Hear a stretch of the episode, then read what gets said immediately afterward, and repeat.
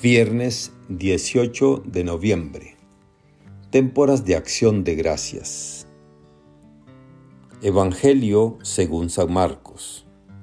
Capítulo 5, versículos del 18 al 20.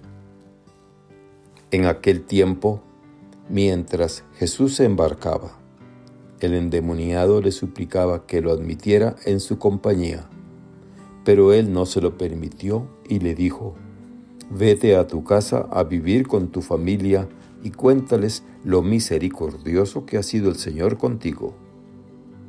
Y aquel hombre se alejó de ahí y se puso a proclamar por la región de Decápolis lo que Jesús había hecho por él.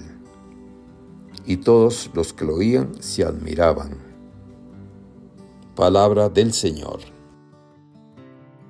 Gloria a ti, Señor Jesús. Reflexión.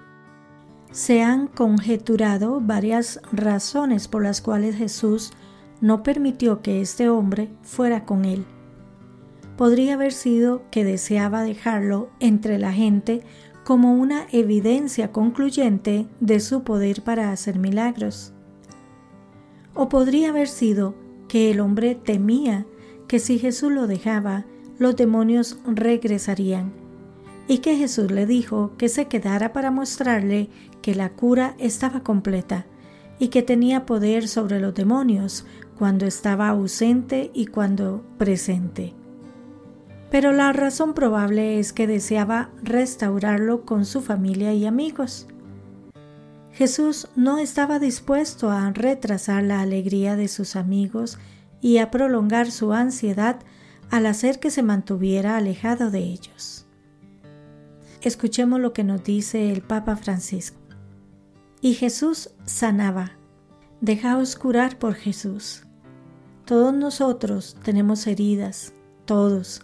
Heridas espirituales, pecados, enemistades, celos. Tal vez no saludamos a alguien. Ah, me hizo esto, ya no lo saludo. Pero hay que curar esto. ¿Y cómo hago? Reza y pide a Jesús que lo sane. Es triste cuando en una familia los hermanos no se hablan por una estupidez, porque el diablo toma una estupidez y hace todo un, mundo. Después las enemistades van adelante, muchas veces durante años, y esa familia se destruye.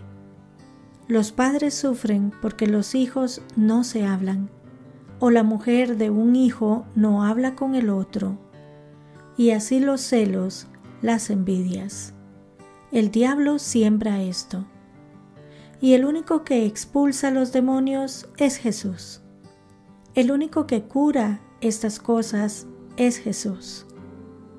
Por eso, os digo a cada uno de vosotros, dejaos curar por Jesús cada uno sabe dónde tiene la herida. Cada uno de nosotros tiene una. No solo tiene una, dos, tres, cuatro, veinte. Cada uno sabe que Jesús cure esas heridas. Pero para esto tengo que abrir el corazón para que Él venga. ¿Y cómo abro el corazón? Rezando. Pero, Señor, no puedo con esa gente, la odio, me ha hecho esto, esto y esto. Cura esta herida, Señor.